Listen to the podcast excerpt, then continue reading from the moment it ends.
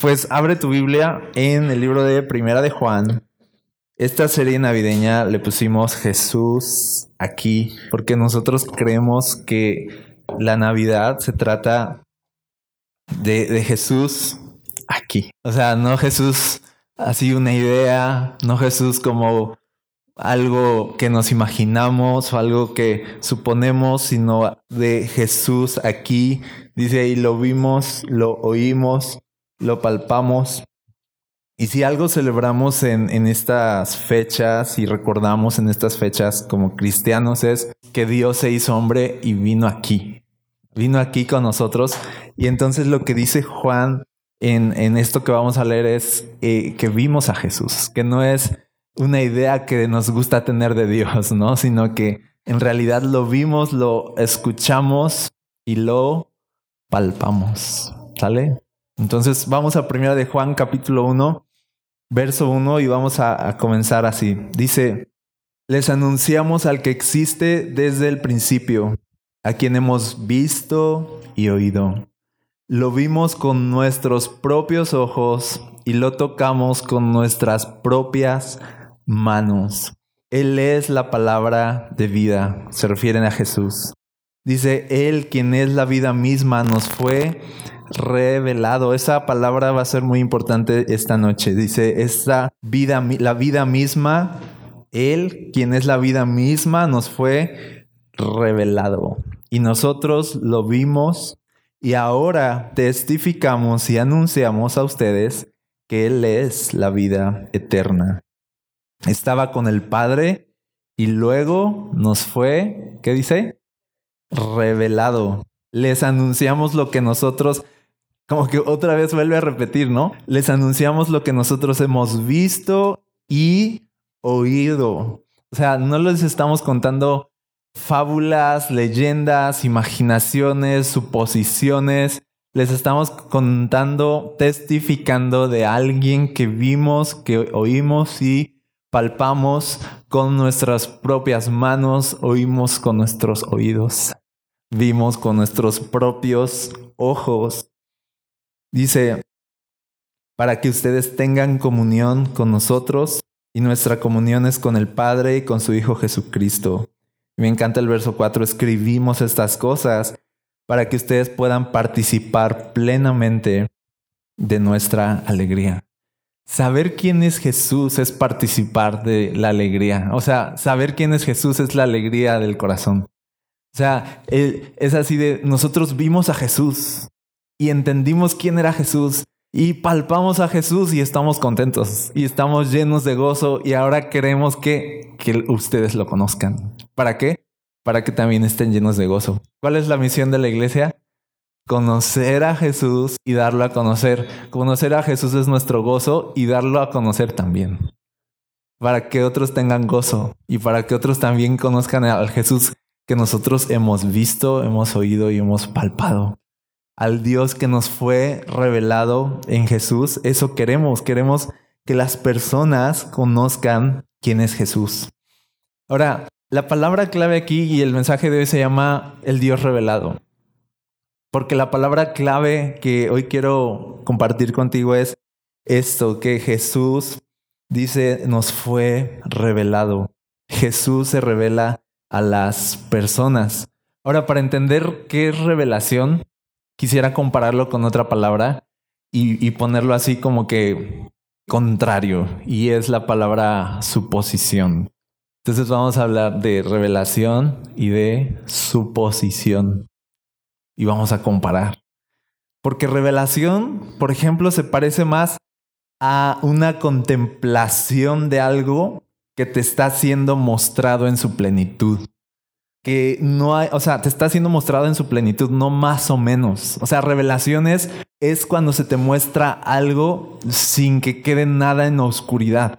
Es cuando revelaciones de esto es todo, ya no hay más no hay, no hay otros lados, no hay, o sea, esto es revelación, cuando algo te es mostrado en toda su plenitud, pero es, implica que te es mostrado a ti, implica que te es revelado y entonces tú lo puedes contemplar y por eso dice Juan aquí, dice, nos fue revelado y dice, y nosotros lo contemplamos. Usa esa palabra porque dice primero lo que hemos visto y luego aclara y dice lo que hemos contemplado. O sea, lo pone más... Contemplar es como cuando tú te detienes a ver algo con detenimiento y cuando estás de verdad ahí como suspendido en el tiempo, observando, contemplando algo. Es más que solo ver, estás de verdad ahí presente, contemplando algo. Entonces revelación es cuando se te muestra algo en su plenitud, no tiene nada que ver contigo, sino que simplemente estás contemplando. Entonces, revelación, en la revelación, por ejemplo, la información, voy a decirlo así, te es dada a ti. Pero en la suposición, la información sale de ti. ¿Sí lo ves? En la suposición, la información sale de ti. En la revelación, por ejemplo, algo que estaba velado es algo que estaba velado y que ahora puedes ver con claridad. En la suposición, ese algo sigue velado a tus ojos y no lo puedes ver con claridad. Entonces, ¿qué es suposición? Suposición son argumentos que tú elaboras como consecuencia de la ignorancia. Eso es suposición. Argumentos que tú elaboras como consecuencia de algo que ignoras, de algo que no puedes ver con claridad. Su posición es hablar de lo que no ves, es describir lo que no sabes. Eso es su posición. ¿Alguna vez alguien ha supuesto algo de ti que no es cierto? ¿Alguna vez les ha pasado? Sí, si viven en este mundo, sí te ha pasado. ¿Por qué las personas suponen algo de ti que no es cierto? ¿Por qué llegan a, a ese punto de suponer algo de ti que no es cierto? Porque no te conocen pero las personas que te conocen bien o que viven contigo jamás van a suponer algo. O sea, lo que digan, eso es, ¿sí o no? Porque te conocen, no es de, ¿cómo se te ocurre pensar eso de mí así de vivo contigo? Entonces, cuando alguien supone algo de nosotros, significa que no nos conoce.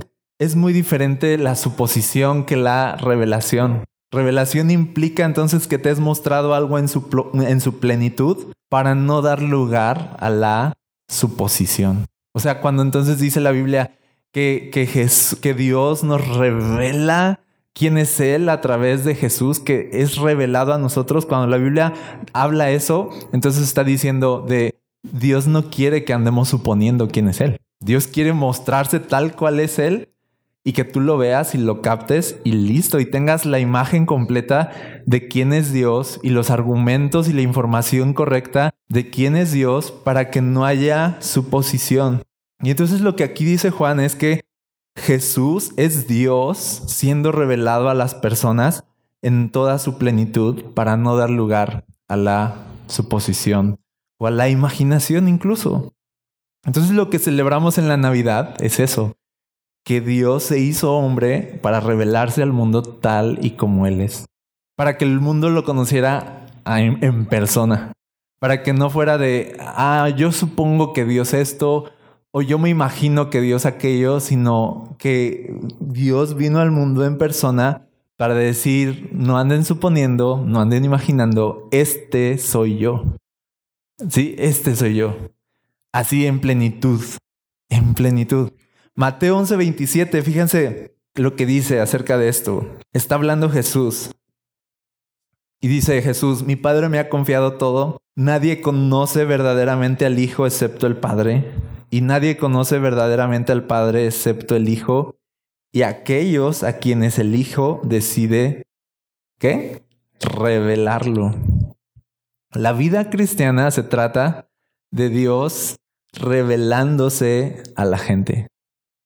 Es eso, Dios dándose a conocer a la gente. Dice aquí, nadie puede conocer realmente a Dios a menos que Dios decida revelarse a sí mismo.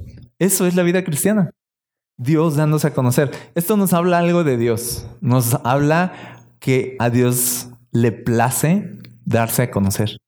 Que, Dios quiere que lo conozcamos. Que Dios no quiere que nos imaginemos o supongamos que andemos pensando, como les dije, cuando alguien supone algo de ti es porque no te conoce y es doloroso a veces, o a veces es ofensivo, o a veces piensan cosas que no son y eso es feo, ¿sí o no? Dios viene y se revela porque no quiere que supongamos quién es Él, quiere que lo conozcamos tal y como es Él. Y entonces en Jesús de eso se trata cuando dice, Dios vino al mundo en la persona de Jesús para revelarnos plenamente quién es Dios. Entonces, lo que Juan está diciendo es, aquí, lo que nosotros les vamos a comunicar de, Jesús no es suposición, es revelación. No es imaginación, es algo que contemplamos. Es algo que oímos, es algo que dice palpamos. Y eso es lo que Juan va a testificar. Yo conozco a una persona. Lo conocí. Lo conozco. ¿Sabes? Tú puedes saber cuando alguien ha contemplado quién es Dios y cuando alguien no tiene idea de quién es Dios. ¿Sí o no? Cuando tú puedes saber de, de, o sea, de cuando alguien fue cautivado por Dios, cuando alguien dice, he conocido a Dios y, y cómo su vida es impactada y su vida empieza a cambiar. ¿Por qué? Porque le fue revelado. No porque le echó ganas, no porque es muy listo, no porque algo que haya hecho, sino porque simplemente un día se abrieron sus ojos y lo vio con claridad. Y, lo que Juan está diciendo aquí es de, lo que yo les voy a contar de Dios no es algo que yo supongo, es algo que yo vi es alguien que yo conozco. No es algo que alguien me contó, es algo que yo personalmente dice, vi y conocí. Entonces, cuando Juan testifica de Jesús, particularmente de los apóstoles, de los doce apóstoles, mi favorito es Juan. Cada quien tiene su favorito, ¿no? Este, según sentimos que nos parecemos, yo siento que me parezco a Juan, no sé cómo, ¿qué opinan? no me identifico con Pedro, la verdad. Este, hay, hay quienes su favorito es Pedro, pero yo no. Yo soy más como de Juan, porque Juan es muy profundo, muy poético y a mí me gusta mucho eso, como de echarle ganas, ¿no? O sea, a, a escribir y relatar lo que has visto y como que ponerle acá algo de poesía y, era más romántico Juan. Entonces me gusta Juan y me gusta cuando habla de Jesús y me gusta lo que dice de Jesús.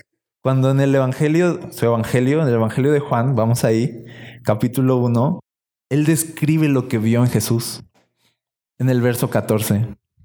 Dice entonces, la palabra se hizo hombre, o sea, Jesús se hizo hombre, dice, y vino a vivir entre nosotros. Eso es maravilloso.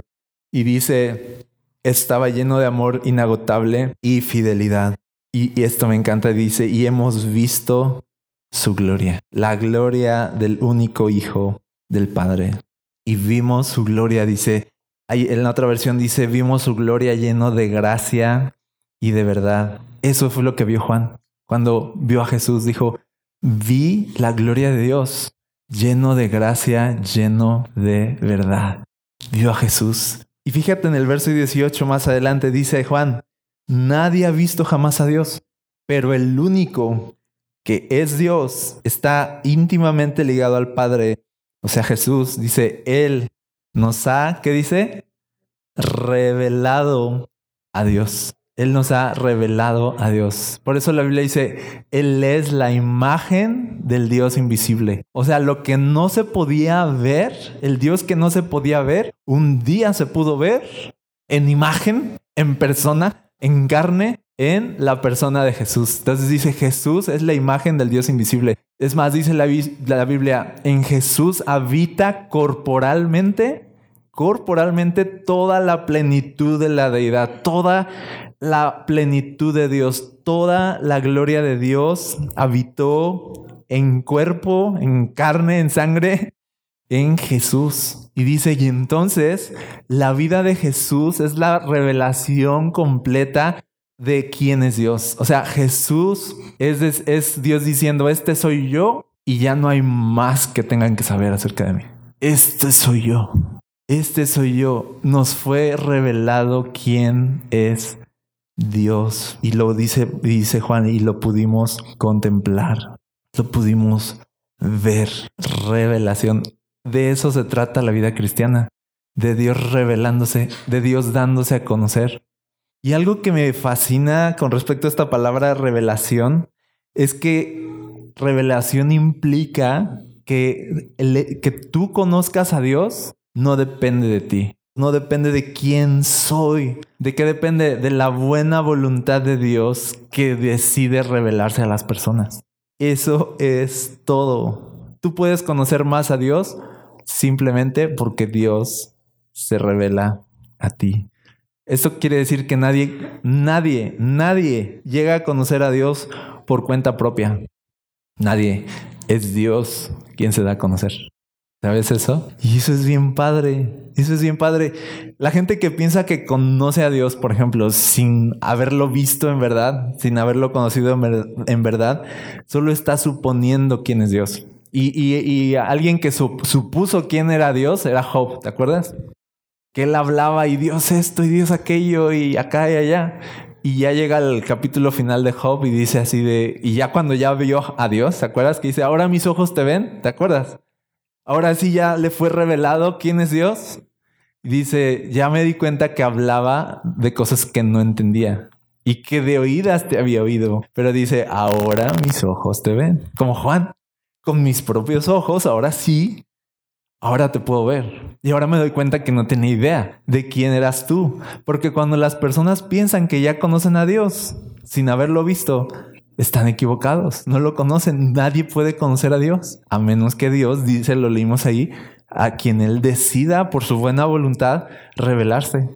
Entonces no depende de, de, quién eres, no depende de yo soy muy espiritual, yo soy bien, me gusta esto de la religión desde chiquito, yo daba gracias por mi mamila. O sea, este, mi mamá dice que cuando yo tenía tres años vi a un ángel, ¿no? Y que eh, ya sabes, ¿no? O sea, de este, yo siempre fui bien sensible así a las cosas espirituales y cosas así de... Mm, mm. O sea, puede ser que si viste un ángel, va. Pero no depende de quién eres el llegar a conocer a Dios. Revelación. Revelación implica que algo te es mostrado y tú lo puedes ver y punto, se acabó. Las personas que llegaron a conocer a Dios fue porque Dios les dijo, mira, aquí estoy, este soy yo. Listo. No hay gran truco en eso, ¿sí o no? La Navidad se trata de Dios viniendo al mundo en carne y, y diciendo, este soy yo. Y vine en persona, ¿no? Este soy yo en versión persona. ¿Sí me explico? En versión carne y sangre. No, ese soy yo. Y en Jesús dice, pudimos ver toda la plenitud de Dios. Fíjense cómo dice 2 de Corintios capítulo 4 verso 3 acerca de esto, acerca de conocer o no conocer a Dios. Segunda de Corintios 4, verso 3 dice, si la buena noticia que predicamos está escondida detrás de un velo, dice, solo está oculta de la gente que se pierde. Dice, Satanás, quien es el Dios de este mundo, dice, ha cegado la mente de los que no creen. Dice, son incapaces de ver la gloriosa luz de la buena noticia del Evangelio. Dice, no entienden este mensaje acerca de la gloria de Cristo, quien es la imagen exacta de Dios. ¿Qué está diciendo aquí? La Biblia dice, si alguien no capta quién es Cristo, no es porque, porque no carbure bien o algo, no, no tiene nada que ver con eso, tiene que ver con que no está viendo, simplemente. O sea, de que si, si, si tú no atinas en reconocer de Jesús es hermoso y es glorioso, no es porque lo estés viendo y digas, estés viendo a Jesús en su esplendor y digas, mm, no es gran cosa. O sea, dice, no, si tú dices no es gran cosa, es que no lo estás viendo. ¿Sí me explico? O sea, es como, no sé, o sea, es como un platillo que todos ya lo comimos y está sabrosísimo y todos estamos fascinados. Y, tú llegas y lo ves y dices así de, mm, no, no sabe bien. Y así de, o sea, no, tú dices que no sabe bien porque no lo has probado. Sale. Eso es lo que dice aquí. O sea, de, tú dices que Dios no es glorioso porque no lo has visto. ¿Sí? Tú dices que Dios no está lleno de gracia y de verdad y es hermoso porque no lo han contemplado tus ojos. Y si algo que me encanta de, de Cristo es de que toda la idea que había detrás de Dios viniendo al mundo era simplemente esta. Dios revelándose, diciendo por fin, este soy yo. Mírenme, contemplenme, disfrútenlo. Sí, escúchenme, tóquenme. Sí, este era, dice, Cristo es la imagen exacta de Dios. Ahora, la buena noticia de esto, de que Dios se revela a nosotros, no tanto como que nosotros llegamos a conocer a Dios, es que entonces eso implica que todos tenemos oportunidad de conocer a Dios en su plenitud. ¿Sí o no? Todos. Y me encanta la Navidad porque nos enseña eso, que Dios quiso, se quiso revelar precisamente, por ejemplo, tú ves a los humildes, se quiso revelar a los pequeños, se quiso revelar a los que nadie tomaba en cuenta. ¿Te acuerdas que una vez dijo Jesús eso? Así de, te alabo Padre porque ocultaste. ¿Te acuerdas? Estas cosas de los sabios de los entendidos, de los que se creían como que, oh, yo Dios esto y yo conozco a Dios. Dice, te alabo, Padre. Jesús estaba disfrutando aquello porque ocultaste tu gloria de los que creían que la conocían y se jactaban de eso. Dice, y se la revelaste a los que son como niños, a los simples, a los humildes. Y tú ves la historia de Navidad y ves a una María, a una, a una mujer eh, que las mujeres en ese momento eran así de insignificantes. Y en medio de una cultura que ponía a las mujeres como algo insignificante, llega, llega un ángel y le dice, todo el favor de Dios está sobre ti, María. Todo el favor de Dios está, qué suerte tienes, ¿no? O sea, es más o menos lo que le dice bienaventurada, o sea, te ganaste el premio, o sea, tú vas a ser la madre del Mesías. Y, ella así de, pero, ¿quién era ella? Nadie. Tú dices, pero ¿cuáles eran sus antecedentes? ¿Por qué Dios la eligió? Por gracia. ¿Por qué? Porque Dios quiso. Y luego ya quedó embarazada, tú sabes, la Navidad. Y luego nadie atinó en reconocer todo el suceso que estaba a punto de ocurrir cuando Jesús nació, porque Dios no quiso revelárselo a los sacerdotes, Dios no quiso revelárselo a los religiosos. ¿A quién se lo reveló?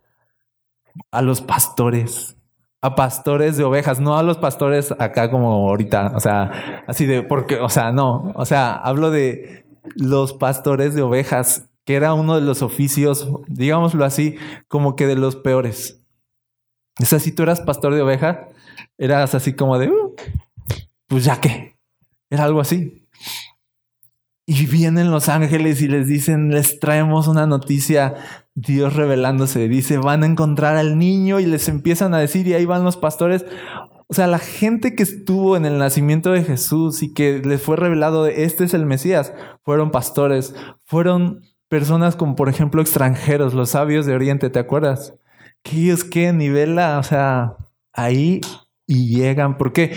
Porque Dios eligió revelarse no a los que se creían entender, sino a los humildes, sino a, a los que no tenían nada. No a los ricos, dice la Biblia, sino a los pobres. No a los que tenían todo, sino a los que no tenían nada. Y ese es, ese es, nuestro Dios que se revela a las personas más inesperadas. Y luego tú ves a Jesús en su vida y ves de qué personas se rodeaban y qué, y qué personas atinaban en venir y postrarse a sus pies y eran las personas más inesperadas. las personas pecadoras de mala fama, las personas que no tenían toda la preparación, personas de verdad quebradas en su vida, esas personas fueron las que atinaron en reconocer, tú eres Dios. Y eso me encanta de esto, de revelación, porque nos dice, entonces todos tenemos una oportunidad de conocer a Dios. No se trata de si sabes mucho, no se trata de si eres muy acá con tu mente o muy intelectual o de tu preparación. No, no, no, no, no. Casi que cuanto menos sepas mejor, cuanto menos creas saber mejor. Solamente se trata de que un día, como dice aquí, el velo se caiga así, ¡fum!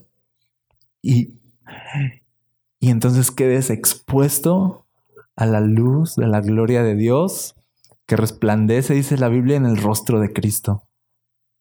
Y ya quedó. O sea, tú ves a Dios en Jesús y ya quedó. O sea, ese es Dios. Y esto nos lleva a este último verso que quiero leerte en Mateo capítulo 16, verso 13.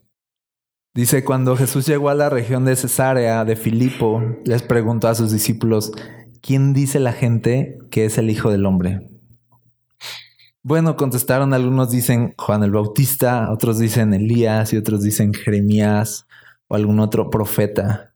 Entonces les preguntó, ¿y ustedes quién dicen que soy? Simón Pedro contestó, mejor si soy Pedro. Ah, no, ya, ya, ya me quedé con Juan, ya, ni modo, ¿no? Tú dijiste Juan. Fíjense, Simón Pedro contestó, tú eres el Mesías, el Hijo del Dios viviente. Y fíjense lo que le responde Jesús. Bendito eres Simón, bendito eres Simón, hijo de Juan, porque mi Padre que está en el cielo te lo ha revelado. No lo aprendiste de ningún ser humano. O sea, esta es información que viene del cielo directamente. No, no brotó de ti, no nació de tu inteligencia, no supusiste así de como que tú eres el Cristo, el Hijo del Dios. O sea, no, no fue una suposición, fue una qué? Revelación. Te fue mostrado. Y cuando te fue mostrado, Jesús dice, eres bendito o sea, Dios te ha bendecido, eres favorecido por Dios, su gracia está sobre ti simplemente porque eras un ignorante de quién era Dios, pero ahora ya sabes quién es Dios. Y eso solo pudo pasar por la buena voluntad de Dios que dice, mira, este soy yo, punto, conóceme. Dice, eres bendito, eres bienaventurado. Dice, porque esto en otra versión dice, no te lo reveló carne ni sangre. Esto no se aprende aquí. Esto no se aprende en aulas. Dios no se aprende en aulas. Dios no se aprende en libros. Dios tiene que ser revelado a nuestros corazones. La luz de Cristo tiene que alumbrar nuestras vidas. Eso hace del cristianismo algo más real que cualquier otra religión o filosofía. Porque eh, el conocer a Dios no es información, es un suceso. Es un momento, es un suceso donde te es revelado y en tu interior es revelado de Dios. Tú eres Dios, Jesús es Dios y ahora puedo ver la gloria de Dios en Jesús. Yo, que no soy nadie, que no soy nada.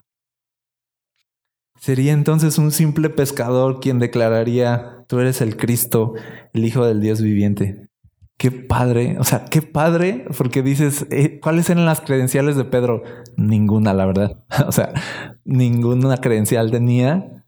No era como de, no, él ya más o menos, no. Era un pescador y él atinó en ver, tú eres, tú eres Dios. ¿Por qué? Porque le fue revelado. Te digo algo, tú puedes conocer a Dios más. Quizá tú dices, yo, a Dios ya se reveló a mi vida, ok, tú lo puedes seguir conociendo más no por quién seas tú, sino porque Dios diga, Él se siga revelando a ti. El conocimiento que vas a seguir adquiriendo de Dios, no vas a aprenderlo en aula, lo vas a aprender directamente, dice, del Padre. ¿Qué Padre eso? Del Padre que nos da a conocer, del Padre que nos revela, de Dios que se revela a nosotros. Y, ya sé que dije que era la última, pero fíjense, por eso María en Lucas capítulo 2, perdón, 1, capítulo 1, versículo 46, cuando ella está embarazada y se da cuenta ya como que le cae el 20 de lo que está pasando, dice, verso 46, ah, no, no, te agarra en curva, ¿va? este fue así improvisado, perdón, no lo vuelvo a hacer. María respondió, oh, cuánto alaba mi alma al Señor, cuánto mi espíritu se alegra en Dios, mi Salvador pues se fijó en su humilde sierva y de ahora en adelante todas las generaciones me llamarán benditas. Pues el poderoso es santo y ha hecho grandes cosas por mí. Me encanta que dice se fijó en su humilde sierva. Dice, y ahora todas las generaciones me llamarán bendita, así como Pedro llamó bendito Perdón, Jesús llamó bendito a Pedro. Bendito eres, Pedro. Dice, María está pensando lo mismo, hace de, soy súper bendita, súper favorecida porque Dios se fijó en mí. El padre se fijó en Pedro y dijo, le voy a revelar a este pescador, ¿no? ¿Quién soy yo? El padre se fijó en ti. Así dice aquí su humilde sierva, de, soy tan insignificante y, y, tú me llamas a mí por mi nombre, soy tan significante y tú me traes a tu reino y tú me salvas y me sacas de donde estoy y me traes a tu reino, como lo que estábamos diciendo hace rato. Dice, soy bendita y dice, el poderoso es santo y ha hecho cosas grandes, ha hecho grandes cosas por mí. Y fíjense el carácter de Dios aquí, dice, Él muestra misericordia de generación en generación a todos los que le temen. Su brazo poderoso ha hecho cosas tremendas. Dice, dispersó a los orgullosos y a los altaneros. A príncipes derrocó de sus tronos y exaltó a los humildes. Al hambriento llenó de cosas buenas y a los ricos despidió con las manos vacías. Esa es la madre del Mesías habla profetizando. ¿Y, qué está profetizando así de, no está diciendo de, oh, este hijo, eh, lo que, o sea, este, y siempre y no le va a faltar nada, y va a ir en la mejor escuela, y, y así me explico, o sea, de, está hablando de los orgullosos, los altaneros, y de cómo Dios los despacha vacíos y de cómo Dios en cambio volca todo su amor sobre los que no tienen nada, cómo les da toda su gracia a los que no tienen nada. Ese es nuestro Dios. Y ese es el carácter del Dios que se revela. Sí. A veces estamos bien cargados, bien cargados, porque creemos que no le llenamos el ojo a Dios. Estamos bien cargados porque pensamos de no soy suficientemente espiritual delante de Dios. Estamos bien cargados de esta oración que acabo de hacer es súper chafa. Sí. O sea, hoy canté súper leve, hoy estoy súper desconectado, o sea, Dios debe estar así de horrorizado conmigo de lo materialista que soy y de que no soy espiritual y de que no derramé ni una lágrima cuando vi esta película súper conmovedora, o sea, soy una piedra, soy súper insensible, soy nadie, soy nada, no sé, o sea, estamos a veces bien cargados de no soy suficiente no le lleno el ojo a Dios. Él debe estar pensando así, de este cuate, ¿qué onda con su vida? Y llegas aquí a la Biblia y te das cuenta de, de, no se trata de que le llenes el ojo a Dios, se trata de que Él es bien bueno con la gente que no le alcanza. Dios es bueno con la gente que no le alcanza. ¿Sientes que no te alcanza? Bienvenido al club, ¿no? O sea, de, eh, o sea, bendito serás por Dios. Dios es bueno con la gente que no tiene. Dios es bueno con la gente que no le alcanza. Con los que reconocen de, hey, sí, soy una papa enterrada en esto. Sí, simplemente relájate, deja de culparte a ti mismo por lo que no eres y simplemente inclina tu corazón a Dios en humildad y así de, Dios, ya sé que no soy nada, pero Pedro tampoco lo era y María tampoco lo era, pero fueron benditos por ti. Y tú te revelaste a sus vidas y eso fue lo que cambió todo. Yo no quiero ser una gran persona que conozca a todo mundo, ¿sí? Solamente quiero conocer a alguien. O sea, le voy a decir otra vez, no quiero ser una gran persona al que todos conozcan, yo solamente quiero conocer a una gran persona. Quiero conocerlo a él. Y eso es todo. ¿Sí me explico?